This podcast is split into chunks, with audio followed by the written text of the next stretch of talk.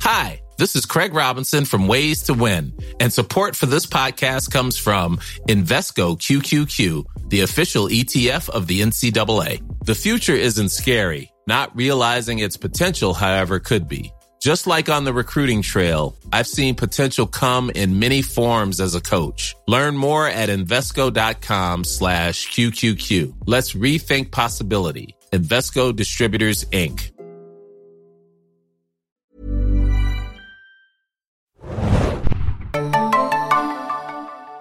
Herzlich willkommen, liebe Serienjunkies, zu einer neuen Ausgabe des Serienjunkies Podcasts. Mein Name ist Hanna und wir sprechen heute über die aktuellen Preiserhöhungen in der Streaming-Welt, beziehungsweise die neuen Preisstufen, wie man es ja auch nennen kann.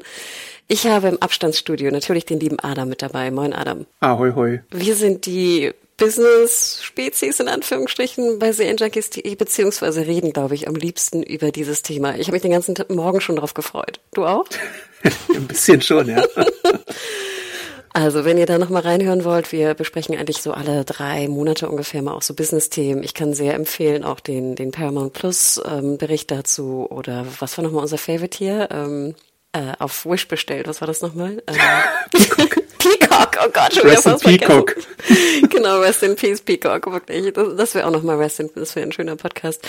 Heute, wie gesagt, soll es aber natürlich um die Preissteigerung in der Streaming-Welt gehen und alle Themen, die da so mit verwoben sind. Wir haben keine krasse Struktur, aber der Aufhänger ist natürlich das neue Preismodell bei Disney Plus, was am gestrigen Mittwoch, dem 1. November veröffentlicht wurde. Und wir waren auch bei einem kleinen Event diesbezüglich. Aber Adam, erzähl doch erstmal kurz, was hat Disney da rausgeballert gestern? Ja, genau. Seit dem 1. November gibt es bei Disney Plus eine neue Preisstruktur, denn das günstigere, werbefinanzierte bzw. werbeunterbrochene Modell ist jetzt da, kostet 5,99 im Monat. Dann gibt es noch das Standardmodell für 8,99 im Monat und die Premium-Tire-Variante für 11,99 im Monat. Und bei der werbeunterbrochenen Version gibt es dann bis zu vier Minuten Werbung die Stunde, bei Serien als Unterbrecherwerbung, bei Filmen als sogenannte Pre-Rolls, also vor dem Film, aber dann keine Unterbrechung im Film. Finde ich schon mal scheiße. Und, Sorry, warum ist denn Film, warum kann ein Film nicht unterbrochen werden, aber Serien kann unterbrochen werden? Ja, das ist schon, finde ich schon irgendwie. Finde ich unfair. Finde ich nett so, als, als kleinen Service zumindest. Ähm, aber das ist doch wieder eine Abwertung von Serie, finde ich. Das stimmt. Es, es gibt ja auch bei der Konkurrenz dann ein anderes Modell, was jetzt auch in den USA gerade neu äh, rausgekommen ist, nämlich bei Netflix. Kannst du, glaube ich, drei Folgen äh, mit Werbung gucken und dann die vierte ist gratis ohne Werbung. das ist so deren Ding. Wirst du belohnt. Ähm, genau. Aber ja, äh, Disney Plus macht's jetzt Netflix gleich, die ja quasi der Vorreiter waren, nachdem sie jahrelang gesagt haben, Werbung bei Netflix, pa, mm. nein, never, niemals. Never. Äh, aber auch in den USA gibt's ja äh, teilweise, also fast keinen Streaming-Dienst, glaube ich, der nicht mit einem Werbemodell daherkommt. Also Peacock hat eins, soweit ich weiß, Warner mit äh, HBO, ah nee, das heißt ja nur noch Max, sorry, muss man Max. sich auch immer noch mal geistig dran umgewöhnen. Max hat auch eine werbefinanzierte Möglichkeit. Ich glaube, Paramount Plus hat auch schon wieder Preiserhöhungen angekündigt. Der kleine oder das kleine kupatinische Dorf. Äh, was es nicht mitmacht, ist halt Apple TV Plus, wo bisher überhaupt gar keine Pläne für irgendwas mit Werbung. Die sind äh, so schön, Adam. Die sind zu so schön für Werbung. genau. Aber sonst hast du wirklich fast überall Werbung. Auch bei Prime Video jetzt, auch in Deutschland soll ja demnächst noch mehr Werbung dazu kommen. Also es gab ja schon jahrelang immer so, wenn du Prime Video anmachst, so ein Pre-Roll davor oder sowas und demnächst soll da auch eine Preiserhöhung auf uns zukommen Kurze Klammer, ich, ich sehe bei Prime immer nur ähm, Trailer-Werbung. Also ich finde ja, man sollte unterscheiden zwischen einem Trailer von Inhalten und einer, einer Werbung jetzt, was Produkte angeht. Und ich sehe bei Prime genau. immer nur Trailer in Werbung. Im Moment ist es nur Trailer, aber ich glaube, es soll dann halt auch die übliche Werbeunterbrechung sein, die wir ja dann auch bei Disney Plus vor uns haben. Und ich fand das eigentlich ganz interessant, weil ich finde, das hat Disney eigentlich, sage ich mal so, von der PR ziemlich schlau gemacht. Ne? Sie haben irgendwie ein schönes Event hier in Berlin abgehalten. Im Soho waren wir sehr früh am Morgen, waren wir dort, haben eine kleine, ich weiß nicht, ähm, Frischkäsebreze gegessen, saßen da in diesem schönen, gemütlichen, sehr, sehr tief sitzenden Kino unten im Soho.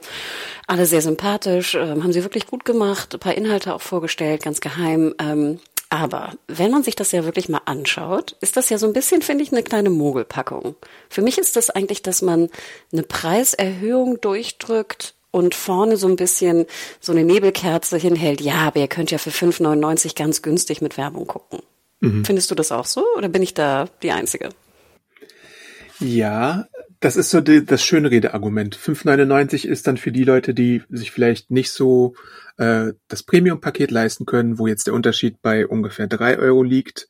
Also für das normale, was du davor gewohnt warst und halt 11,99 für das Super Premium-Paket mit 4K und Atmos und HDR und sowas. Ähm, ich finde es aber nett, bei Disney im Vergleich zu Netflix hast du halt in jedem der Pakete die volle Programmauswahl, weil bei Netflix hast du ja wirklich noch Restriktionen, wenn du das Werbemodell nimmst, dass du aus angeblich lizenztechnischen Gründen nicht alles gucken kannst. Und ähm, ja, du kannst bei dem werbefinanzierten Modell von Disney ja auch nichts downloaden momentan, was du bei Netflix jetzt bald machen kannst, wenn du das Werbemodell buchst. Aber ja, es ist schon wenn du, wenn wir es dann runterrechnen, du hast es mir auch gestern in unserem Chat, glaube ich, schon vorgerechnet, äh, im Premium-Modell ist es eine versteckte Preiserhöhung von 33 Prozent. So, ja, what the fuck, Fakt. Adam? Weil zum Beispiel, ich kann dir ja sagen, seit irgendwie einem guten Jahr oder so habe ich jetzt auch einen 4K Premium Premium Fernseher, whatever. Ist nicht ganz so riesig, aber ist schon ein nettes Ding und auch ein bisschen auf 100 Zoll. Nein, nein, nicht ganz so groß. Und auch ein bisschen aufgestockt, was jetzt Ton angeht. Ich glaube, es ist kein Dolby Atmos, also nicht irgendwie jetzt 5.1 irgendwas. Wir sitzen nicht abends zwischen irgendwie fünf Boxen oder so. Nein, soweit ist es nicht. Aber ich merke, dass ich auch schon so langsam so ein, so ein kleiner Qualitätsbild und auch ein bisschen Ton, ähm, äh, ich will das Wort nicht nutzen, aber Nazi, sorry, äh, werde. Und ich merke das natürlich jetzt hier zum Beispiel Andor äh, zu schauen, was mir sehr viel Spaß gemacht hat, äh, in dieser technischen Qualität war schon bombastisch. Also ich merke, dass ich so langsam dahin gehe, dass ich auch sage, die Qualität ist mir wahnsinnig wichtig und ich pup auch rum, wenn es dann irgendwie 720, 27p ist irgendwie, was ja auch das Werbemodell von Netflix war und jetzt hochgeschraubt wird auch auf HD endlich, wow, oder mindestens HD zumindest. Und dann finde ich es immer so ein bisschen gemein, weil ich auch, sage ich mal, viele äh, Freunde habe und Freundinnen im Freundeskreis habe, die vielleicht Single sind und auch technisch relativ gut ausgestattet sind. Und die pupen immer rum und ich finde auch zu Recht, die zahlen dann immer das Premium-Tier wegen 4K und Atmos, aber haben ja nicht, brauchen keine vier Streams, weil sie es weder irgendwie illegal sharen noch irgendwie äh, eine Familie haben oder sowas. Und irgendwann sagen die auch so, ja, ich bin es irgendwie leid, immer so als Einzel-Single-Person da irgendwie äh, den Höchstpreis zu zahlen. Und das finde ich auch irgendwie ein bisschen gemein, muss ich ganz ehrlich gestehen. Ja, kann ich nachvollziehen. Ich persönlich bin ja jetzt nicht so der äh, 4K Must-Have. Äh, es muss mir aus 18 Kanälen um die Ohren blasen, was Sound angeht, Mensch. Deswegen bin ich mit meinen 8,99 bei Disney Plus ganz gut bedient. Ich finde es nett auch, dass sie von Anfang an auch gesagt haben, äh, wir machen nicht 27p, sondern auch die Werbevariante wird äh, 1080p äh, beinhalten. Stereo 5.1 in den beiden ersten Varianten und dann erst halt erst im Premium-Bereich Dolby Atmos. Das ist dann wieder auch ein Abstrich, aber ich glaube, auch bei Paramount Plus gibt's ja dieses ganz beliebte äh, Kritikpünktlein von vielen Usern da draußen, dass uns immer wieder über den Weg läuft. Paramount Plus hat nur Stereo. Da habe ich jetzt auch so Gerüchte gelesen, es könnte sich bald ändern. Ich glaube, Paramount Plus hat selber noch nicht ganz bestätigt oder die Deadline wurde verpasst, wo es angeblich geändert werden sollte. Also da muss man dann auch nochmal irgendwie drauf schauen, weil in den USA ist es ja auch so, beziehungsweise in verschiedenen Märkten. Äh, es ist ja immer so USA plus irgendwie andere Testmärkte. Da wurden auch schon wieder Preiserhöhungen bei Paramount Plus ähm, angesetzt. Also könnte es uns irgendwann auch dort blühen, dass da der Preis angehoben wird. Jetzt ist es im Moment ja bei 7,99, wenn ich mich nicht irre, beziehungsweise ich habe es damals, glaube ich, sogar für 60 für ein Jahr abgeschlossen. Ähm, also überall lauern die Preiserhöhungen. Apple haben wir, glaube ich, noch gar nicht erwähnt, äh, von 6,99 jetzt stealthy-mäßig hoch auf äh, 9,99 das haben sie dann auch so gemacht. Es kam abends die Pressemeldung, am nächsten Tag war es schon erhöht. Finde ich auch irgendwie eine interessante Taktik, dass man das so macht, ohne Vorlauf. Bei Disney Plus haben sie es ja wenigstens ein halbes Jahr vorher erhöht. Und jetzt haben wir auch noch solche ähm, Gnadenfristen sozusagen. Also derjenige, der noch ein Jahresabo hat oder irgendwelche, äh, es gibt ja auch solche Gutscheinkarten, die man nutzen kann, so für drei, sechs und zwölf Monate. Da kannst du dich ja dann immer noch langschlängeln mit so alten Preisen und alten äh, Abostufen. Äh, da kannst du wirklich noch ein bisschen länger in dem alten Preisbereich äh, schwelgen. Aber du hast schon recht, diese ganze Sache als Single mit 4K wirst du halt immer deutlich mehr zur Kasse gebeten, als wenn du dir jetzt vielleicht mit einer Familie sowas teilen würdest oder so. Das ist nicht ganz fair, muss man schon dazu sagen. Genau, und ich will gar nicht gegen, gegen die Familien renten, ne? Also ja, bitte, bitte. Ähm, aber ich habe, wie gesagt, gerade bei mir im Freundeskreis ist es doch halt oftmals vertreten und dann, ich kann das auch verstehen. Also einfach unfair. Gerade wenn wir daran denken, dass Netflix ja, wenn du Netflix in 4K gucken willst, zahlst du aktuell ja 17,99 Euro mhm. Und ich finde, das ist crazy. Und ich habe auch gerade noch mal so nachgelesen. Du sagtest ja schon, die Preiserhöhungen werden ja kommen. Also wir sind noch nicht mehr jetzt irgendwie am Poller und können sagen, okay, für ein Jahr werden wir vielleicht irgendwie so eine so eine Art Preisgarantie haben oder sowas. Nicht, dass wir das jemals hatten, aber äh, ich habe jetzt gelesen, dass man munkelt, dass jetzt zeitnah in Deutschland ähm, das Premium-Abo auf 19,99 gehen soll bei Netflix. Bei Netflix? Ja. Und das jetzt auch äh, Werbung kostet ja momentan noch 4,99, was ja wirklich günstig ist. Also ich finde mhm. ein Fünfer für Netflix mit Werbung und klar, du hast recht, dann kann ich vielleicht nicht irgendwie The Rookie gucken oder was auch immer, was irgendwie andere gucken. Ich weiß gar nicht, was da drin ist, lizenztechnisch und was nicht. Aber ich kann zumindest irgendwie, ich weiß nicht, Stranger Things gucken, wenn es rauskommt oder so. Also die Netflix-IPs kann ich gucken. Und ich finde ein Fünfer im Monat, ja, okay, weißt du, absolut fair, fair enough. Aber dann wirklich 19,99 für äh, das Premium-Abo. Und wir dürfen ja nicht vergessen, ich meine, dieser, dieser Content-Teil, wie heißt das, ähm, Account-Share-Block funktioniert ja wirklich. Also Zusatzmitglieder. also ich kann sagen, ich habe nämlich mal, ich weiß nicht, ich finde es immer ganz interessant, auch für mich war das interessant. Ich habe wirklich einfach mal notiert, was ich persönlich jetzt im Monat ausgebe an Streaming. Und mir ist es gerade so bewusst geworden, weil ich nämlich gerade mit meiner kleinen Netflix-Gruppe nämlich diskutiert habe. Und ich habe nämlich den Netflix-Account, den ich hatte, ich hatte immer den großen, habe ich jetzt gerade runtergeschraubt, also auf, wie heißt der jetzt? Das ist jetzt, glaube ich, Standard, ne? Ich glaube, mhm. der, der ehemals mittlere und jetzt nee, der ehemals, also wie auch immer. Der, der eine wurde ja auch gestrichen, der, der, äh, das eine. Basis, ne, genau. Es gibt jetzt nur noch Werbung, Standard, Premium, glaube ich, so heißen sie. Sprich, also ich habe jetzt, ich hatte immer den großen wir haben den geteilt zu dritt, sorry. Ähm, ich habe den jetzt runtergeschraubt auf 12,99 und habe jetzt einen Zusatznutzer beziehungsweise eine Zusatznutzerin äh, dazu gebucht. Ähm, Aber bist du da nicht auf dem gleichen Preis wie auf Premium? Genau, ich bin auf dem komplett gleichen Preis. Ähm, wir haben es nur jetzt, sage ich mal, ein bisschen glatt gezogen. Also das finde ich auch ein bisschen blöd. Man kann, der Zusatznutz, die Zusatznutzerin kann ja nicht irgendwie eigens mit PayPal zahlen oder so, ne? Der mhm. Main-Account-Dude in dem Falle ich zahle das natürlich. Ähm, und natürlich dachte ich mir auch, was für ein Schwachsinn. Ich zahle jetzt das gleiche und habe kein 4K. Aber sie kann ja sozusagen jetzt gucken in Hamburg. Weißt mhm. du? Das ging ja mhm. vorher nicht. Also das ging war wirklich schon ziemlich, äh, das ging technisch fand ich doch erstaunlich gut, der, der Account Share Block. Ähm, und aber nur um das nochmal fertig zu machen, also ich zahle Prime habe ich noch, Jahresabo kostet momentan oder immer noch, ich glaube 89,90 oder ich zumindest Genau, war auch noch. mal 69, wurde aber auch vor weiß nicht, ob es jetzt schon fast ein Jahr wieder her ist oder so, aber auch innerhalb der letzten zwölf Monate, glaube ich, irgendwann mal erhöht. Genau, sind 57 im Monat. Ähm, ich muss gestehen, ich bestelle gar nicht mehr so viel bei Amazon. Habe ich mir so ein bisschen abgewöhnt, was ich auch ganz gut finde. Aber ich muss auch sagen, ich schaue relativ viel Prime momentan. Also durch Gen V, ich freue mich auf Invincible. Ich finde, Prime hat momentan eigentlich einen relativ guten Run. Und, und im November auch einen guten Monat tatsächlich. Genau, und wir leihen auch relativ viele Filme mal ab und zu für irgendwie 3,99 und das machen wir dann meist irgendwie bei Amazon, komischerweise, weil auch das irgendwie relativ easy geht und äh, Qualität auch da bei den Live-Filmen auch relativ gut ist. Dann habe ich Magenta witzigerweise, diese 10 Euro TV-Variante für meine Mutter. Ich zahle die aber, weil ich sie irgendwann mal geschenkt habe. Ähm, wie gesagt, Netflix also für 12,99 und ich habe gerade noch so ein Sky Wow Billo-Angebot in Anführungsstrichen. Ich glaube, es war sechs Monate für drei Euro im Monat each. Ui, Was sind, das ist ja, aber, ja. War super. Also ich hoffe, das war so. Also ich sehe immer noch die Abbuchung, aber ich glaube, ich habe es auch nur noch einen Monat. Also ich, wie gesagt, das ist mir es auf jeden Fall wert. Ich denke auch für Sky Wow Serien Fünfer würde ich auch zahlen. Gibt's ja auch immer wieder Angebote. Im Endeffekt weiß ja auch jeder, dass man Wow immer irgendwie mit einem Angebot kriegt. Ich glaube, keiner mhm. zahlt irgendwie einen Zehner. Aber insgesamt zahle ich sozusagen 59, 84. Ich habe jetzt den Rundfunkbeitrag damit eingebaut. Ich denke, nachher werden wir vielleicht nochmal auf die, auf die Mediatheken zu sprechen kommen. Einfach weil das so mein Streaming Konsum im Monat betrifft. Hast Und du jetzt Paramount Plus eigentlich genannt? Ach ja, sorry, Paramount habe ich auch momentan, 7,99. Okay. Verzeih. Also insgesamt zahle ich 60 Euro, ab und zu leihen wir mal ein paar Filme für 3,99. Ich gehe ungefähr im Schnitt vielleicht zweimal im Monat noch ins Kino.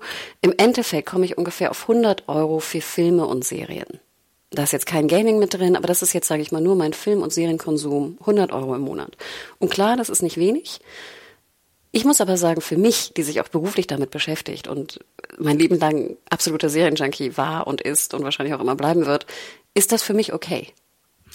Äh, ich habe es mir, nachdem du es mir geschickt hast, auch mal für mich aufgeschrieben. Wir sind da relativ ähnlich. Äh, Netflix 12,99, Prime Video jährlich 89, Disney Plus bei mir noch ganz vorne mit dabei. Da habe ich aber auch den Jahrespreis für 89. Wow, habe ich Film und Serie für einen Zehner mit so einem ja. endlos äh, Rabattgutschein, hoffe ich.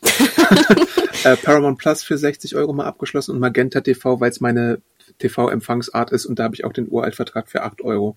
Äh, oh, also Apple TV habe ich gerade nicht. Ähm, weil es auch in meine Infrastruktur nicht passt und mit der Zahlung und so. Äh, Wenn es irgendwie einfacher wäre, vielleicht über eine Playstation oder so, äh, dann würde ich das vielleicht auch mal wieder erwägen, aber im Moment halt nicht bei mir drin.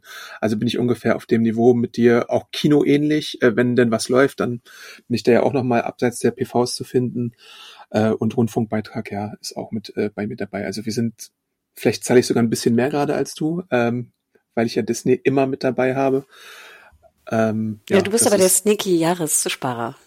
Ja, ich bin der Jahressparer, stimmt. Also mich kriegt man da nicht raus. Wenn ich einmal ein günstiges Angebot habe, dann äh, ziehe ich das auch durch. Genau, weil ich der absolute Streaming-Tourist bin, glaube ich, wie man es heutzutage nennt in der Branche. Also sprich, wir haben gerade Paramount Plus, weil meine Partnerin und ich sehr gerne Track Race Germany gucken. Sorry, deswegen haben wir Plus und amüsieren uns da ziemlich köstlich jeden Dienstag. Sobald das aber durch ist, werde ich es auch wieder kündigen und natürlich jetzt ab 10.11., sorry, das Datum ist jetzt wirklich fest in meinen Gehirn markiert. Was startet da?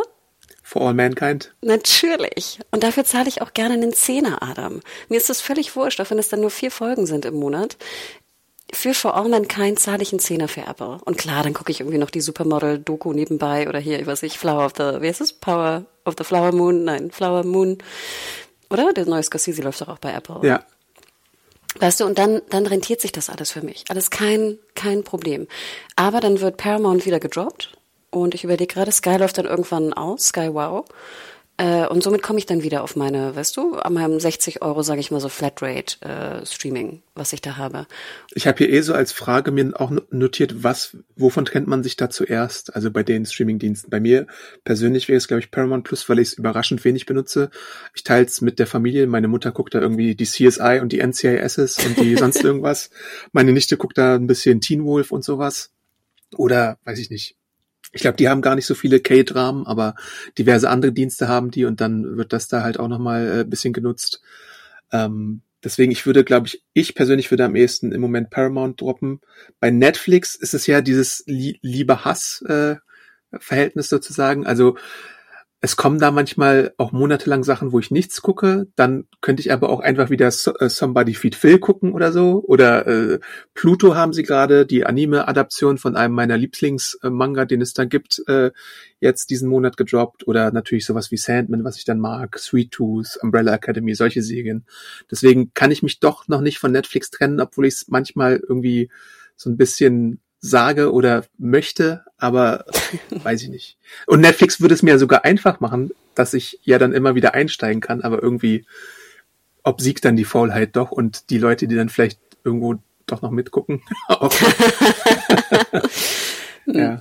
Ich muss gestehen, dass ich so ein bisschen in diese Reality Trap gefallen bin bei Netflix. Also ich gebe dir recht, ich finde qualitativ und Serien schaue ich da kaum was. Aber ich schaue manchmal doch ganz gern so diese neuen Reality-Formate, die sie da produziert haben, ja auch stark irgendwie produziert haben. Wir wissen alle, relativ günstig auch in der Produktion, viele Stunden. Äh, ich habe, glaube ich, jede Kochsendung, die irgendwie neu startet bei Netflix, weil ich ja. einfach so gespannt bin, wie sie die produziert haben. Ich habe irgendeine Kochsendung gesehen mit einem Fahrstuhl, dann habe ich irgendeine Kochsendung gesehen, wo es irgendwie so ein Nobelrestaurant ging. Ähm, aber das ist natürlich Trash. Also sorry, wenn ich das jetzt so explizit sage. Das ist natürlich nichts, wenn ich davon mal sechs Folgen irgendwie an so einem, an so einem lauen Abend wegballer, dann ist das nicht was, wofür ich 13 oder 19 Euro im Monat zahle. Natürlich nicht.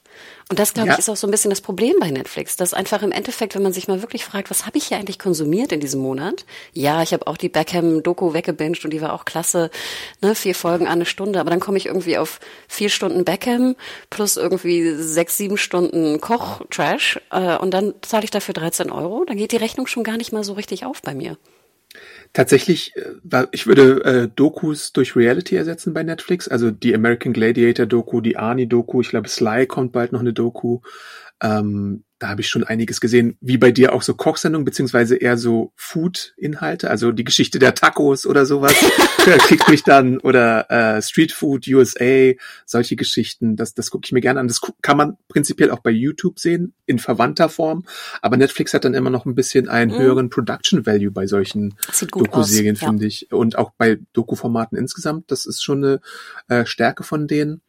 Äh, und dann die Säge, die halt ab und zu mal äh, anläuft, irgendwie so. Auch so kleinere Sägen. Ich habe jetzt neulich bei Netflix gesehen, äh, Neon. Das ist so ein Entourage im Reggaeton-Milieu. Äh, das war, waren acht Folgen, das habe ich an zwei Abenden auch irgendwie durchgeschaut, habe mir gedacht, oh, konnte ich, während ich Marvel Snap gespielt habe, nebenbei laufen lassen.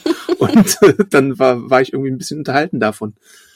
Ja, aber ich glaube, um, um nochmal zurückzukommen, Machst du nicht auch im Kopf schon so eine kleine Rechnung auf? Weil ich fand das nämlich ganz interessant. Ich hatte gestern das mal gepostet mit der Disney-Preiserhöhung und da hatte ich auch bei ähm, Twitter eine Antwort bekommen von LP Video. Und zwar schreibt die Person grundsätzlich die wichtigste Regel. Ein Euro gleich eine Stunde Content. Wenn euer Sehwert bei zwei Euro pro Stunde liegt, wäre es eine Überlegung wert, die Abostufe zu ändern oder direkt zu kündigen.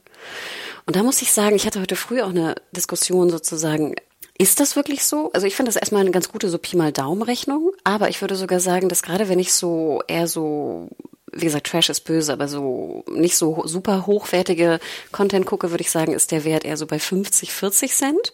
Wenn ich dann aber ein House of the Dragon oder so gucke, zahle ich auch gerne zwei Euro dafür. Oder wie gesagt, vor allem in kein zahle ich auch 2,50 dafür.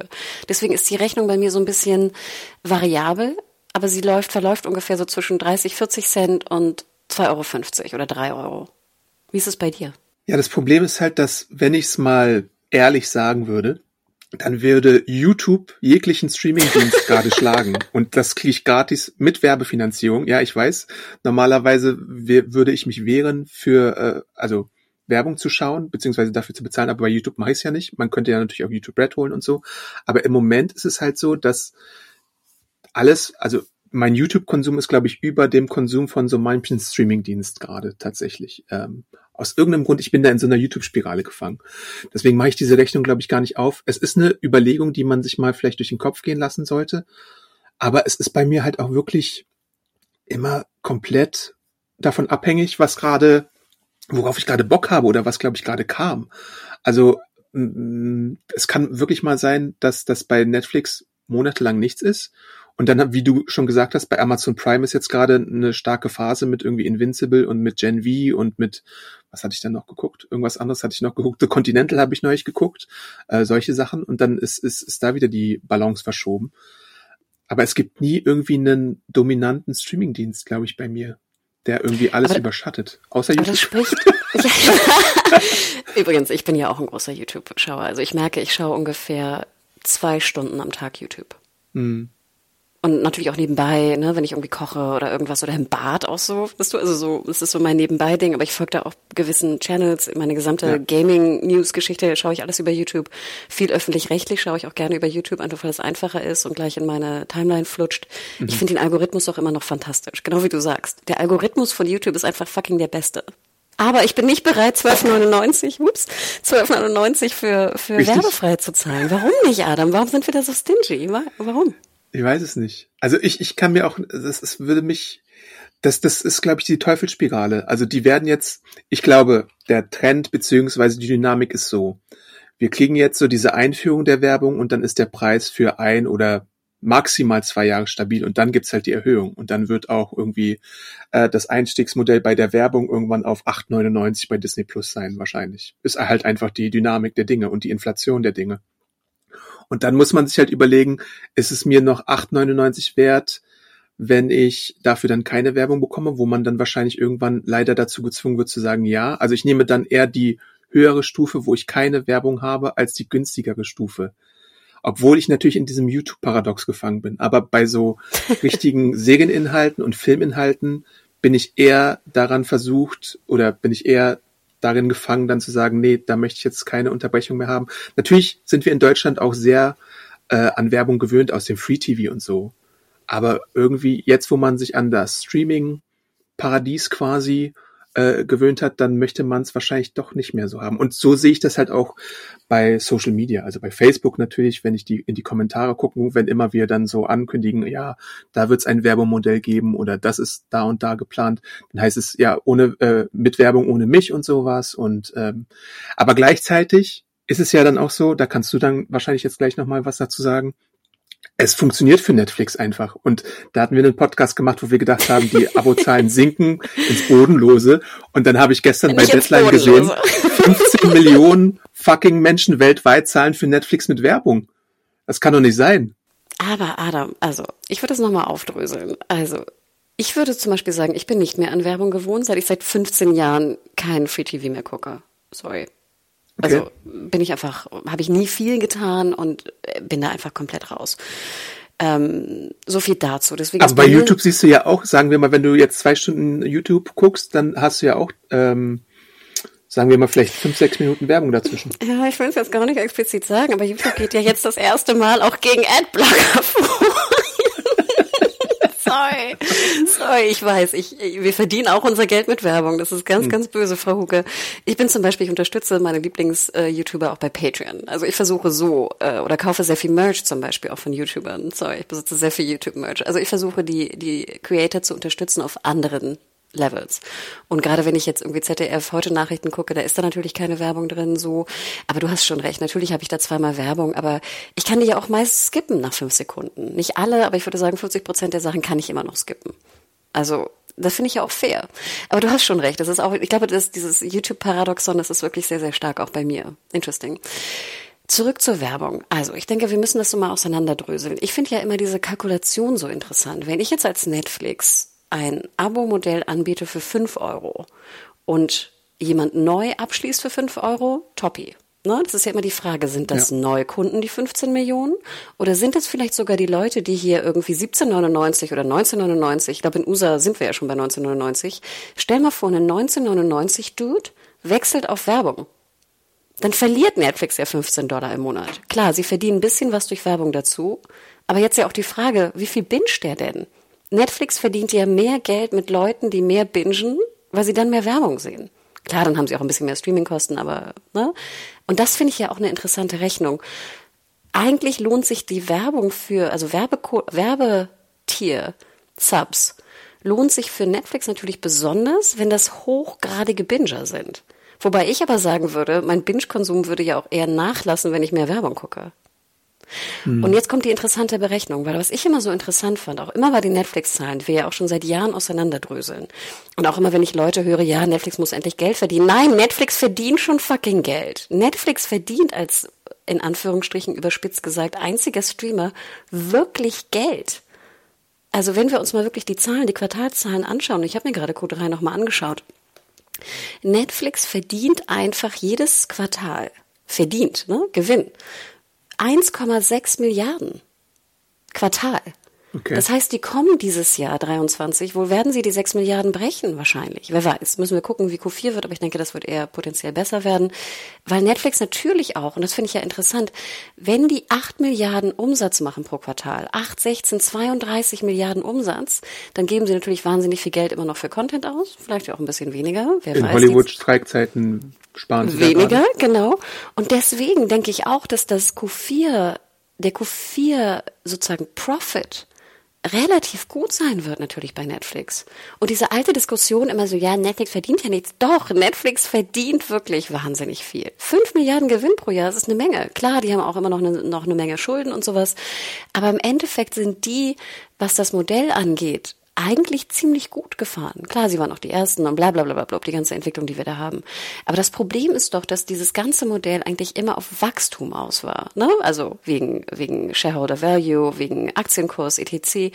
Und deswegen ist natürlich auch die große Frage immer, wie viel Geld verdiene ich überhaupt pro Sub? Und darüber haben wir ja jahrelang Podcasts äh, auch aufgenommen, Adam, da ich ja immer dachte, gut, irgendwie Disney sagt, wir haben 50 Millionen neue Abonnenten, wenn davon aber 10 Millionen irgendwie aus Indien kommen, nichts gegen Indien oder so, aber wir müssen doch gucken, was verdienen sie mit einem Sub in Indien? Sie ja. verdienen ja nicht 19,99 Dollar mit einem Sub in Indien. Und Netflix, das Krasse war immer, dass Netflix pro Sub pro Jahr über 140 Dollar verdient hat. Und jetzt wird die interessante Frage natürlich sein, Ende des Jahres, wenn viele auch in Tier geswitcht sind, also klar, es gab Neukunden, 15 Millionen schauen mit Tier, wie viel Geld verdient Netflix wirklich, wenn sie auch Substitute haben von den hochpreisigen Abos? Wie mich zum Beispiel. Ich bin jetzt runter, klar, ich zahle immer noch das Gleiche, aber es ist de facto ja ein neuer Sub dazu gekommen, aber Netflix hat nicht mehr Geld verdient. Klar, mein neues, ne? Also das muss man ja auch mal berechnen. Das sind ja so Zahlen, die auch so ein bisschen, die muss man schon auseinanderdröseln, habe ich immer das Gefühl. Und die große Frage wird ja sein, ich glaube, das ist immer noch eine Kalkulation, die noch keiner wirklich aufgemacht hat. Wenn jetzt alle Streamer Werbung anbieten, was ist die Folge davon, Adam? Die fucking Werbepreise werden fallen. Als Netflix auf den Markt kam in den US, gab es ja so, munkelte man so in der Werbebranche, dass da irgendwie so hunderter TKPs oder so bezahlt wurden. Also netto, ne? Also Nur für die Leute, die es nicht wissen, TKP, Tausender Kontaktpreis, müssen wir genau. vielleicht einmal äh, sagen. Und das sind natürlich crazy Preise, ne? Und klar auch immer noch Streaming, also Videos immer noch höher als andere Werbe, Werbepreise etc. Ähm, dann hatten sie natürlich kein Tracking und so, also da musste viel auch sozusagen besser gemacht werden. Und die Preise sind hoch bei Netflix, keine Frage, gerade wenn sie sozusagen sehr gut Targeting können. Ne, das Targeting ist immer ganz, ganz wichtig, damit die, die Werbekunden keine Streuverluste haben. Trotzdem, überlegt mal, wenn jetzt alle auf Werbung gehen, ich kann bei Disney buchen, ich kann in USA bei Hulu sowieso seit Jahren buchen. Freebie? Genau, ich kann bei Freebie buchen, wo auch immer. Wenn das Angebot der Werbeplätze zunimmt, muss der Preis natürlich runtergehen. Wenn wir jetzt von der technischen Tracking-Möglichkeit wenn wir die vereinheitlichen. Und ich glaube, dass dann die Kalkulation Everyone knows therapy is great for solving problems, but getting therapy has its own problems too, like finding the right therapist, fitting into their schedule, and of course, the cost. Well, BetterHelp can solve those problems. It's totally online and built around your schedule. It's surprisingly affordable too. Connect with a credentialed therapist by phone, video, or online chat, all from the comfort of your home. Visit betterhelp.com to learn more and save 10% on your first month. That's BetterHelp H E L P. nochmal anders sind, genau wie du sagst. Der Werbetier wird irgendwann hochgehen. Die Preise werden weiterhin hochgehen. Und das ist natürlich crazy. Aber die Frage wird sein, nochmal, um mein Fazit zu sagen, was verdient Netflix eigentlich pro Sub? Denn ich bin fester Überzeugung, und wir werden schauen Ende des Jahres, ob es wirklich stimmt, dass der Umsatz pro Sub pro Jahr abgenommen hat bei Netflix. Und klar, jetzt kam noch die Preiserhöhung und sowas und Inflation und sowas. Aber wenn wir die mal so ein bisschen glatt rechnen, würde ich dabei trotzdem bleiben. Und deswegen fand ich unsere Einschätzung nicht so verkehrt, wie sie vielleicht auf den ersten Blick klingt. Haben Sie denn im Quartalsbericht jetzt explizit die Durchschnittskosten äh, äh, pro Sub genannt oder äh, nicht? Sie haben, glaube ich, die Tendenz gesagt, aber haben Sie jetzt zum Beispiel gesagt, wir verdienen 10 Dollar pro Abonnent? Sorry, ich habe mir leider nur die ähm, die Quartals äh, also die äh, Summen angeschaut, äh, okay. Umsatz mhm. und Profit. Ich hab, bin noch nicht in den in den Text äh, Quartalsbericht eingegangen. Weil ich meine, es wäre ja typisch Netflix, wenn die sagen so eine Tendenz sagen, aber nicht irgendwie genau sagen, wie es sich jetzt verhält. Würde Obwohl ich fand die die Quartalsberichte immer eigentlich ganz gut bei Netflix. Okay. Also die waren immer relativ, zumindest damals. Ich weiß nicht, wie es jetzt ist, ähm, aber äh, das denke ich wird die interessante Zahl nachher sein. Mhm glatt gerechnet, ne? Also wie gesagt, Inflation und so, Logo. Also da muss natürlich auch eine Steigerung hin.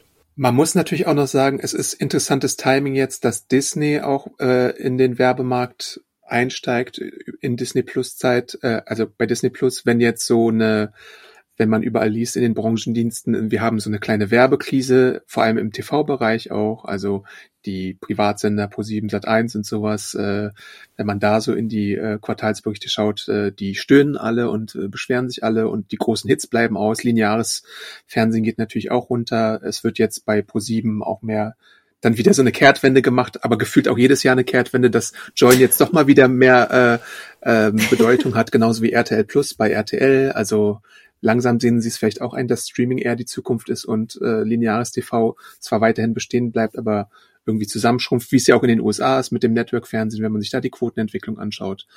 Ähm, und was mir auch noch so als Thema eingefallen ist, eine gewisse Generation ist halt sehr werbeblockig unterwegs, muss man dazu sagen.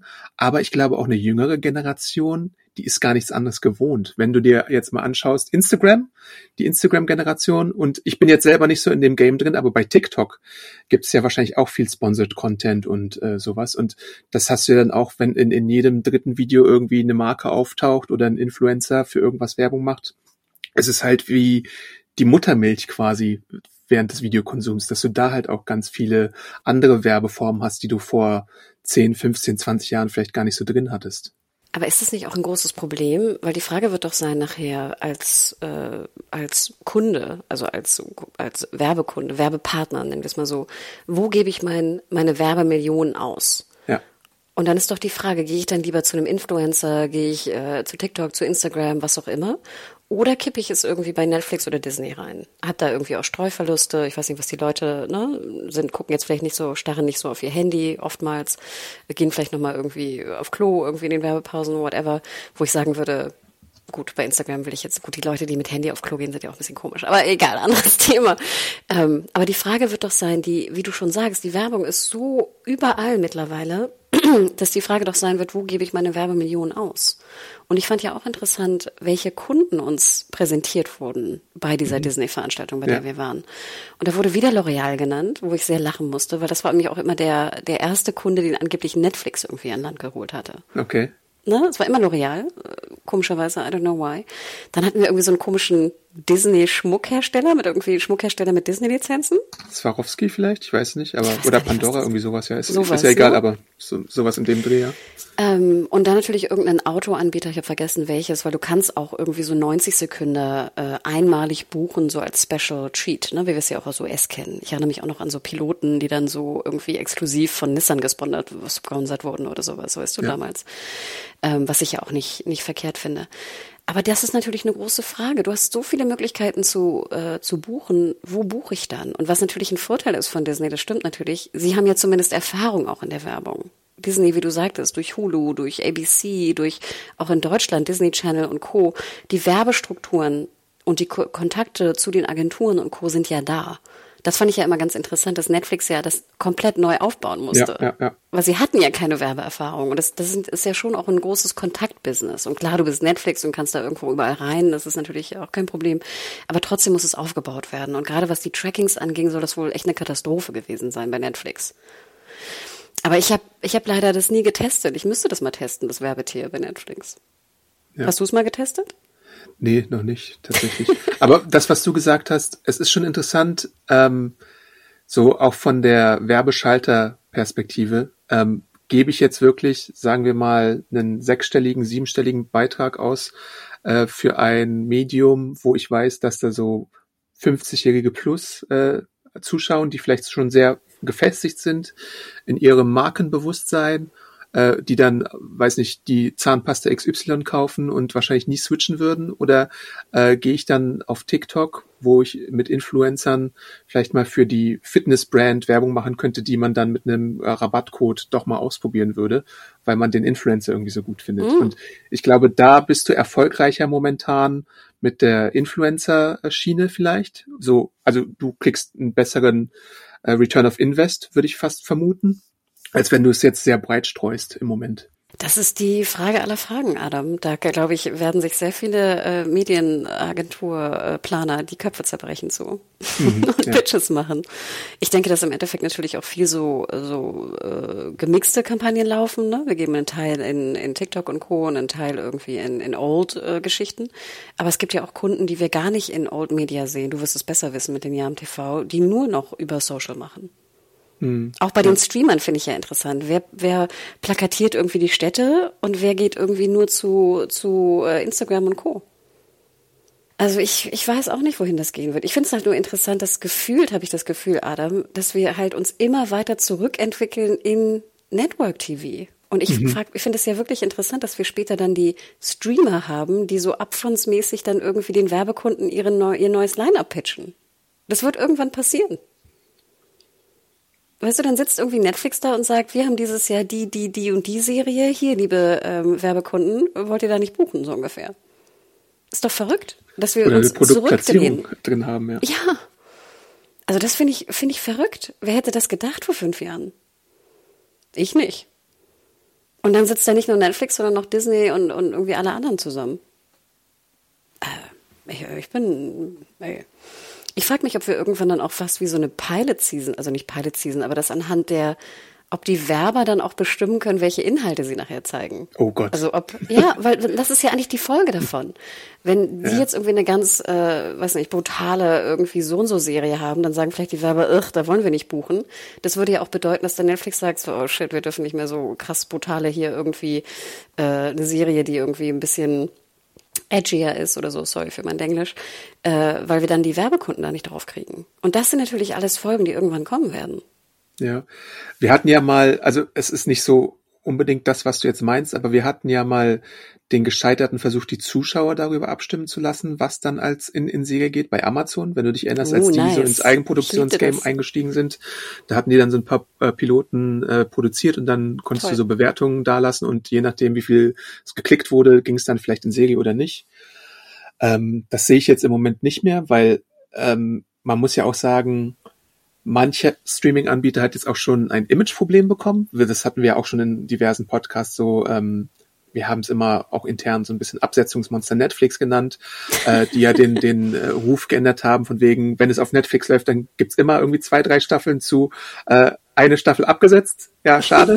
ähm, und das ist ja dann auch, jetzt gibt's natürlich auch diesen weiteren Trend noch, den ich ja fast noch schlimmer finde, äh, ist, äh, Serie ist gescheitert, wird direkt vom Streamingdienst gelöscht. Das, in solchen Wahnsinn. Zeiten leben wir jetzt. Ähm, äh, ich möchte mir gar nicht ausmalen, in was für eine Richtung es dann äh, noch gehen könnte. Mitten beim Gucken abgesetzt vielleicht so. Also so als Extremform von den damaligen Network-Sachen, wo du ja immerhin, weiß ich nicht, du hast ja von Woche zu Woche produziert und dann, weil die Einschaltquoten nicht gestimmt haben, äh, bist du dann geflogen, was ja in Streaming-Zeiten dann immer seltener wurde. Da hast du zumindest irgendwie eine kurze Staffel abgedreht oder sowas. Ich denke auch, dass gerade diese Brandverwässerung, von der wir ja damals, ich glaube, als so die Filme anfingen bei Netflix, ne, haben wir ja auch immer gesprochen, dass eigentlich, in, wenn es heißt, das ist der neue Netflix-Film, alle schon mit den Augen rollen und denken so, zu 90 Prozent wird der scheiße werden. Also das finde ich ja schon krass, was da für eine Verwässerung stattgefunden hat. Und mittlerweile würde ich auch absolut sagen, dass irgendwie seit, ich weiß nicht, 2021, spätestens 22 Netflix-Serien Originals auch schon einen wahnsinnig schlechten Ruf haben. Weil das irgendwie so eine Alltags, ich weiß nicht, Crime-breiige Geschichte geworden ist. Ähm, wo man irgendwie, ich weiß nicht, acht Folgen guckt, wo du denkst, okay, es hätten auch irgendwie sechs sein können. Ähm, man, man guckt es abends, man ist irgendwie einigermaßen unterhalten, aber es bleibt halt überhaupt nicht hängen. Und ich mhm. meine, Adam, das ist ja auch unser Business. Ich denke ja immer, wir Serienjunkies brauchen ja auch irgendwie ein bisschen Komplexität in den Serien, damit wir drüber schreiben und reden können. Und damit ja auch die Leute mehr dazu erfahren wollen. Wenn die einfach eine Folge irgendwie gucken und Fall der Woche und bumm aus Ende und dann zu Bett gehen, die werden ja nicht dann am nächsten Tag nochmal gucken, so, hm, wie war das denn jetzt gemeint? Oder wie habe ich das Ende zu verstehen? Oder wie könnte man es verstehen? Also das ist ja auch für uns einfach relevant, dass wir eine gewisse Art von Komplexität in Serien immer noch haben. Für, sage ich mal, nicht nur jetzt irgendwie Datenbankwissen, sondern auch ähm, das, was ich ja auch so toll finde an Serien. Ich will ja danach drüber reden. Und ich meine, vor 10, 15 Jahren hat keiner über Serien gesprochen. Ich fühlte mich immer sehr lost irgendwie bei Partys. Dann sprach irgendwie jeder über Serien, wo ich auch dachte, okay, es reicht jetzt auch mal langsam. Ich muss nicht mit jedem hin zum Kunst über irgendwie äh, die, die, die Buchvariante von, ich weiß nicht, Game of Thrones reden. Und jetzt habe ich das Gefühl, seit zwei Jahren redet keiner mehr wieder über Serien, weil alles nur noch so, so Durchschnittsbrei ist. Und wenn dann mal irgendwie ein Highlight kommt, dann redet man drüber mit irgendwie den, den Experten auch so in seinem Freundeskreis. Aber das ist doch wahnsinnig traurig, was das für eine Entwicklung ist, Adam. Ja. Du hast überhaupt kein FOMO mehr. Und ich glaube, dass das auch wirklich Folgen hat für Netflix und Co. Weil Netflix einfach als Brand her, finde ich, wahnsinnig verwässert wurde. Und klar, sie machen ihr Geld und sie sind erfolgreich und alles gut. Aber wer redet denn noch positiv über Netflix? Aber es ist wahrscheinlich auch Teil der Strategie. Also ich meine, am Anfang, also hm, es ist irgendwie so eine Entwicklung eingetreten, dass sie am Anfang so ein bisschen auf HBO waren und inzwischen sind sie eher so auf Netflix, äh, auf Network-Niveau. auf Netflix. Aber sie sind, sie sind wie alle Networks zusammen. Das, sie haben ja so viel Inhalte wie, weiß nicht, ABC und Konsorten äh, in in einem bestimmten Zeitraum zusammen. Also das ist, sie haben einfach so viel an Inhalten, dass du halt den Überblick verlierst und dass du, dass sie sich ja auch selbst Konkurrenz machen. Also es gibt ja auch Wochen und Monate, wo du dann am Freitag irgendwie oder von Mittwoch bis Freitag irgendwie sechs bis zehn Netflix-Neustarts hast und du gar nicht weißt, wo du irgendwie reinschauen sollst oder was dann wieder die vergessenswerte Serie äh, der Woche ist oder so. Also ähm, irgendwie möchten sie es allen recht machen, aber machen es damit auch niemandem äh, recht. So habe ich den Eindruck manchmal.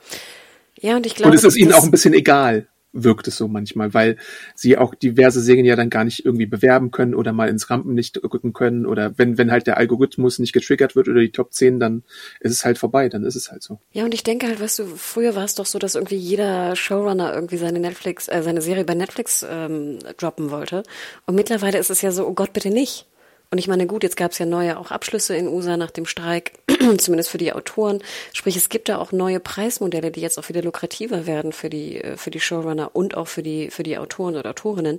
Aber trotzdem, ich finde es so krass, wie man so ein, so eine Marke so verwässert hat. Und wie gesagt, sie machen Gewinn, sie machen Geld und alles ist gut, aber ich, ich finde es wirklich krass, dass es so, wie schnell das auch ging. Ich finde es bitter. Ja. Hm.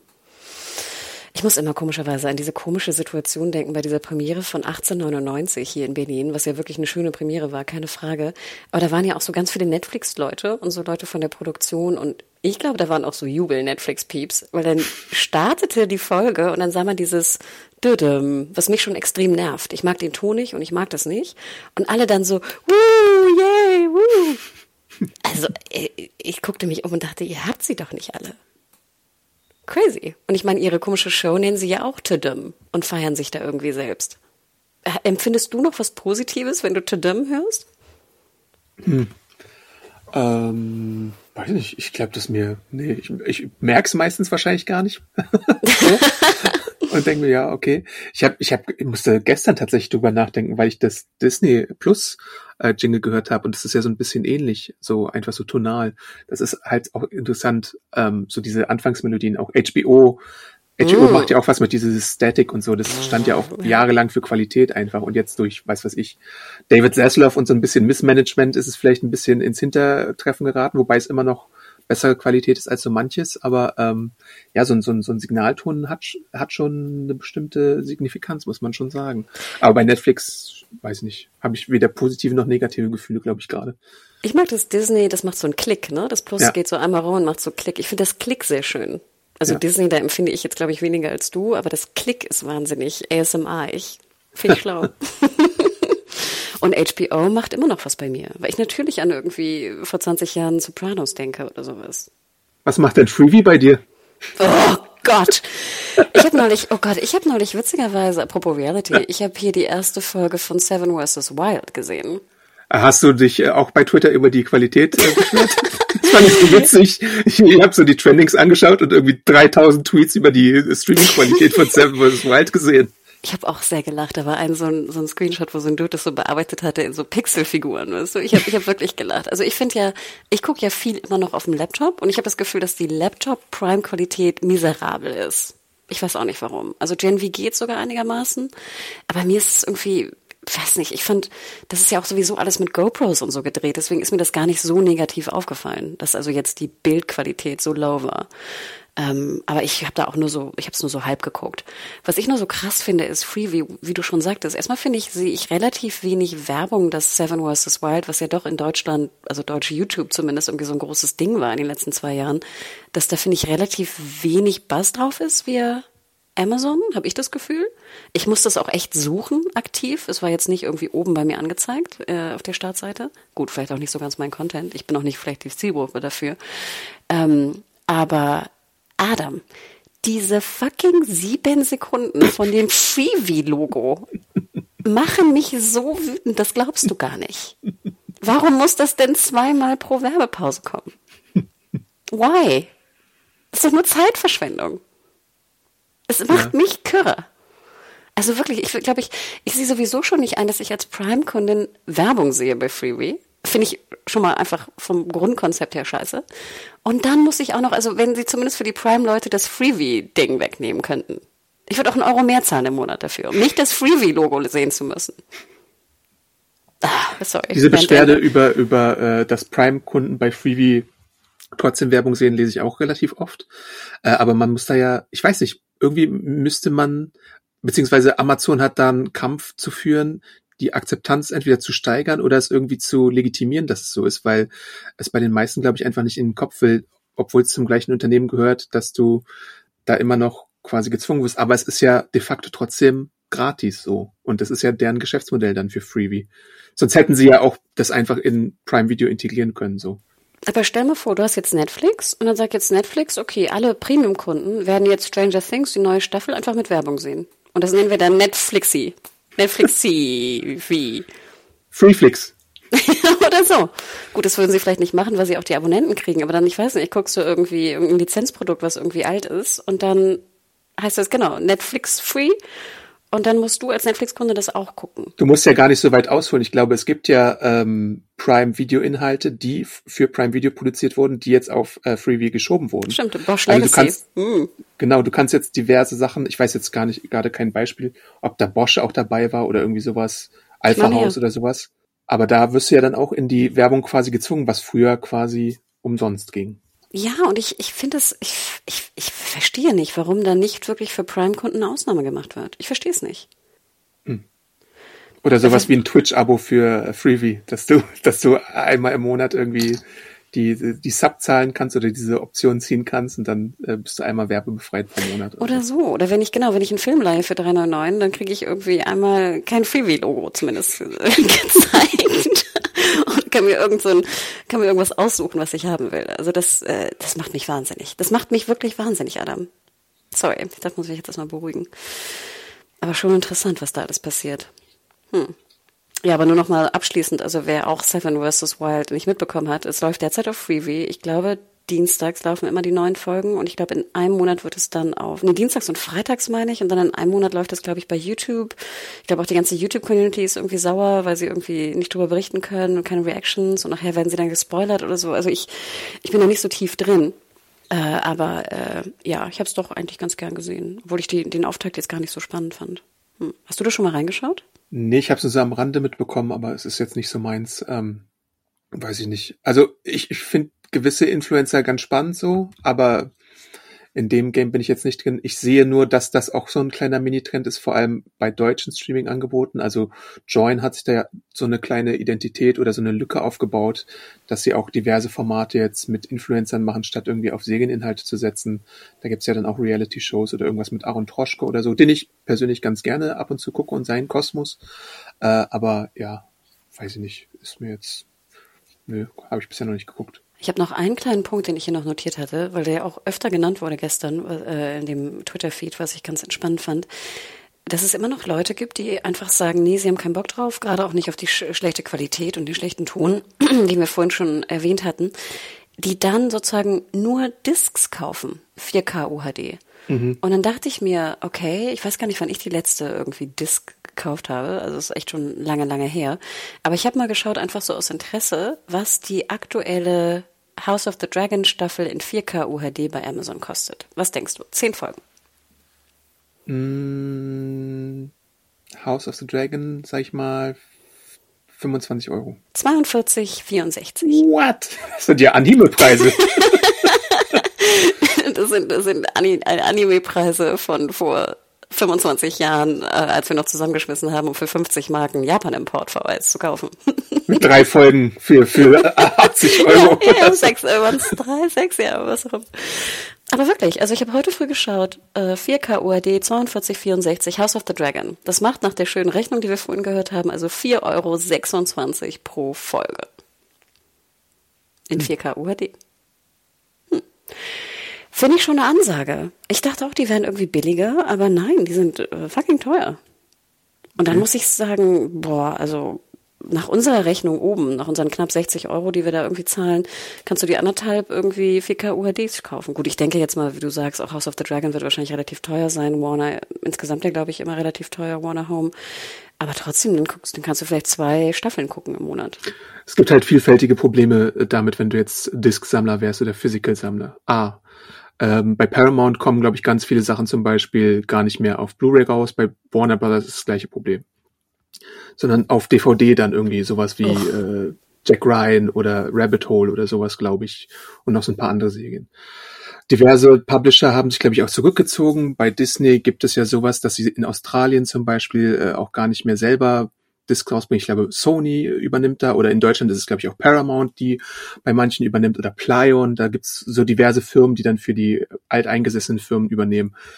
in den USA gibt's dann auch noch das Problem, was ja auch Schlagzeilen gemacht hatte. Bei Best Buy gibt's zum Beispiel einen der größten Händler, der sowas wie Mediamarkt oder Saturn ist, gibt's keine physikalischen Datenträger mehr zu kaufen. Es nimmt einfach immer ab, mehr ab, was verfügbar ist überhaupt. Also Natürlich wird jetzt Disney die Blockbuster, glaube ich, noch äh, herausbringen, so in den wichtigsten Märkten, sowas wie in Guardians of the Galaxy 3 oder äh, sowas. Aber es hat ja jetzt auch gedauert, bis zum Beispiel WandaVision mal einen physikalischen äh, Release Ach, bekommen hat. Und Netflix macht es ja sowieso nur, je nachdem, ob es jetzt, ob sie gerade Lust haben oder nicht, oder ob es vielleicht eine äh, dritte Lizenzfirma ist, wie bei Orange is the New Black, wo Lionsgate dahinter war, ob sie dann nochmal eine DVD rausbringen. Bei Sandman war es jetzt, glaube ich, auch ein Sonderfall, wo Warner Brothers ja Produktionsstudio ist, wo mhm. zumindest für einige Märkte, ich weiß nicht, ob in Deutschland auch was angekündigt war. Also du, du, läufst ja in Hürden über Hürden rein, wenn du jetzt wirklich auf DVDs oder auf sogar 4K angewiesen wärst, sodass du dir das gar nicht mehr kaufen könntest. Also ich würde mal sagen, wenn es überhaupt noch 20 Prozent der Releases sind, die eine DVD bekommen, dann wärst du schon bedient, aber es ist vielleicht sogar nur 10 bis 5 Prozent oder so, was ja. überhaupt noch einen Datenträger bekommt. Ja, würde ich dir recht geben. Ich habe das Gefühl, dass es wirklich, wirklich wenig gibt. Gerade was du sagst, was die Streamer-Originals angeht. Hm. Andererseits würde ich schon gerne House of the Dragon auf 4K UHD sehen. Aber hättest du da nicht so eine Option über iTunes oder über Google Video oder über äh, Amazon, dass du dir da vielleicht auch einen File kaufen könntest? Boah, aber ganz ehrlich, also auch hier Internet Berlin finde ich ja auch immer relativ äh, schwach. Äh, ich weiß gar nicht, wie lange ich bräuchte, das Ding runterzuladen. Wie viel Gig werden es? Ja. Also da würde ich, glaube ich, eher wirklich auf die, auf die, und ich will es dann auch, glaube ich, haptisch dann im Schrank haben oder so. Nicht, dass ich so ein großer Sammler bin, ja, überhaupt nicht, aber nee, also da traue ich dem Internet zu wenig. In Deutschland, Verzeihung. Ich glaube, das ist mir too much. Ja. Ja, und streamen könnte ich es gar nicht. Ich glaube wirklich, dass meine Internetleitung hier in Berlin das gar nicht mehr hinkriegt. Ich glaube, da brauchst du ja irgendwie mindestens 25 bis 30 down. Und das habe ich an vielen Abenden gar nicht mehr. Hm. Hm. Anderes Problem. Ja, aber interessant. Also ich fand das wirklich auch eine, eine interessante Meldung. Ich habe hier auch noch so vielleicht zum Abschluss noch einen schönen Tweet gesehen von äh, Niklas at Zektus. Als jemand, der gerne mehrere Leute mit Streaming versorgt und deswegen Tourismus nicht immer so einfach ist, lebe ich in letzter Zeit ein bisschen in Schmerzen und fühle mich ein bisschen verloren. Ja. Oh. Kann man gut nachvollziehen. Ich wollte gerade sagen, also Niklas kann ich auch gut verstehen. Ich war auch immer diejenige, die alle irgendwie versorgt hat und immer gesagt hat, jetzt hier, schaut doch rein, ne? hier hm, mache ich möglich und so, schau da rein, das wird dir gefallen und sowas. Und mittlerweile inhaltlich ist es sehr viel weniger geworden bei mir und auch technisch ist es natürlich, sind die Möglichkeiten sehr viel geringer geworden. Und ich finde auch, das macht mich auch ein bisschen traurig, muss ich ganz ehrlich gestehen. Hm. Adam, hast du noch einen Punkt zum Abschluss? Ähm, nee, also ähm, ich persönlich kann diesen Streaming-Tourismus noch nicht so gut umsetzen, wie es wahrscheinlich äh, die bessere Lösung wäre, die Kostenspiel, äh, kostengünstigere Lösung sogar. Aber ich glaube, auf sowas läuft es vielleicht hinaus, wenn man, wenn man schlau streamen möchte und äh, sagen möchte, was letzte Preis äh, Streaming-Anbieter, dass man irgendwie, weiß nicht, für, für unter 50 Euro im Monat äh, zurande kommt, dann pickt man sich seine Rosinen raus, hat irgendwie ein oder zwei Dienste, dann hart und dann geht man im nächsten Monat zum nächsten über. Das müsste dann wahrscheinlich sowas sein. Und wenn du noch kannst du der Werbung entkommen, aber wenn die Entwicklung so weitergeht, wie wir sie prognostizieren, was wahrscheinlich passieren wird, dann wird es halt immer schwieriger, irgendwie dann ohne Werbeunterbrechung nochmal durch den Seriengenuss zu kommen. Ja, also ich bin natürlich auch ganz dankbar. Ich buche, also das ist nur für mich einfach sehr einfach. Ich buche viele, also gerade so ein Paramount, wenn wir es dann mal haben oder nicht, mache ich immer über Handy und kündige es dann gleich wieder. Wie mhm. auf ein Apple TV Plus, weil es irgendwie so One-Click ist. Ich kündige es gleich, dann hast du es ja die 30 Tage, dann vergesse ich den Kündigungszeitpunkt auch nicht. Der Hanna-Hack. Sorry. ja. ja, aber das einfach, weil ich auch eine Person bin, die entweder faul oder manchmal auch vergesslich bin. Deswegen finde ich das eigentlich immer ganz schlau. Ich glaube, manchmal geht es nicht. Ich glaube, bei Magenta muss man es irgendwie im Netz machen. Muss man erstmal den Personalausweis einschicken, dann ja, eine Blutprobe oh und äh, noch irgendwas. Oder wie du sagst, ich glaube, bei Apple müsstest du jetzt mit Kreditkarte auch über Browser. Ich kann das ja, wie gesagt, alles im Apple Pay, Apple Cosmos machen. Das ist sehr, sehr einfach und sehr easy. Aber du hast schon recht. Also ich glaube, ich glaube, da wird es hinkommen, dass wir vielleicht auch irgendwann mal so ein, vielleicht so ein Tool oder eine App auch irgendwie programmieren müssten oder anbieten müssten, wo du deine Abos siehst, was du gerade zahlst und dann deine Stunden eigentlich fast einträgst, was du geschaut hast und wie viel Pleasure du dabei hattest oder wie viel Freude du empfunden hast und ob dann sozusagen der der Index zwischen Freude und Preis noch hinkommt. Eine Mischung aus Marie Kondo und der Clark-App. Sehr schön. Und wie nennen wir es dann? Irgendwie Con Clacondo. Clacondo? Streaming okay. Pleasure oder so. hm. Könnte aber auch jetzt irgendwie, was war das, was war das nochmal hier mit diese, ähm, wo die Podcasts immer gesponsert wurden, mit diesem sexy Dildo Time? Dildo King? nee, und der in US, wie hieß das nochmal? Wo die US. Es gibt Blutschuh, also ich weiß nicht, ob du das meinst. ich nie gehört. Das sind, nur das ein Viagra zum Kauen. Adam äh, and Eve. War das Adam and Eve? Eve? Ja, richtig, gibt's auch. Ich glaube. Oh. Aber ich glaube, Adam und Hannah werden sich bald verabschieden. Adam. Vielleicht noch einen kurzen Hinweis auch, wenn ihr äh, mal Lust habt äh, oder wenn ihr eure WhatsApp äh, App aktualisiert habt, dann könnt ihr unten links auch so auf die äh, Channels gehen. Und da gibt es auch einen Serien-Junkies-Channels mittlerweile, Channel mittlerweile. Und ich glaube, wir haben so knapp 7000 äh, Follower auch schon irgendwie generiert. Also finde ich eigentlich ganz cool. Wir haben noch wenig Werbung dazu gemacht. Ähm, also wenn ihr Lust habt, da vielleicht mal ein paar Streaming-Tipps äh, abzugreifen ähm, oder mal zu gucken, was vielleicht so die, die Top-News am Tage war. Wir werden euch da garantiert nicht zuballern so maximal, ich glaube zwei oder drei Posts am Tag, maximal, maximal, dann schaut doch gerne auf den WhatsApp Serienjunkies Kanal und vielleicht auch noch mal so ganz kurz äh, Werbung auch in eigener Sache. Hm, es gibt ja auch äh, neben Twitter slash ehemals äh, andersrum ex ehemals Twitter gibt es ja auch einen neuen Dienst Blue Sky. Ich muss sagen, dass es mir sehr viel Spaß macht, Adam. Ähm, da habe ich jetzt auch gerade einen neuen Account angelegt unter @mediahore. Ich bin sehr sehr froh, wieder meinen alten äh, Namen auch nutzen zu können. Also wenn ihr da Lust habt, äh, auch noch mal vielleicht in die Diskussion zu gehen bezüglich Preiserhöhungen oder Serien allgemein, folgt mir da gerne weiterhin sonst Hannah Huge auf Twitter. Adam, wo bist du unterwegs in Social?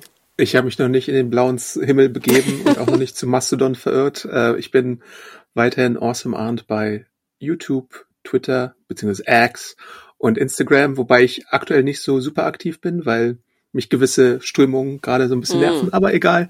Ähm, man kann mich da trotzdem privat irgendwie anfunken, wenn denn was sein sollte. Äh, oder was ich ja auch immer gerne mache und hier auch nochmal mache, wenn ihr Comic-Empfehlungen wollt, da bin ich ja immer sehr empfänglich für. Also äh, da könnt ihr mich dann gerne anschreiben. Slide into my DMs für Comic-Empfehlungen oder so. Oder wenn ihr mal irgendwie Verwandte habt, die äh, irgendwelche Titel brauchen. Das klingt wie irgendwie so ein so, so was Geheimes für für Sexy Time oder so. Das, das auch, nein. Für, für Comic-Empfehlungen. wink, wink. Nee, also sehr süß. Und deswegen bleibt auch gesund da draußen und schreibt uns natürlich auch gerne an podcast.serienjunkies.de oder wie gesagt auf den Social-Kanälen, was ihr denkt zu den Preiserhöhungen oder auch was so eure Rechnung ist. Würde mich auch mal interessieren, wie eure Kalkulation im Monat ist oder ob und ihr. Welchen Streaming-Anbieter ihr zuerst kündigen würdet, wenn ihr müsstet? Finde ich echt eine gute Frage, ne? Was ist der erste, der gehen muss? Hm, Disney, letzte, letzte, was letzte Preis. das ist auch gemein, sorry. Adam, war schön mit dir. Jo. Macht's gut. Ciao. Ciao.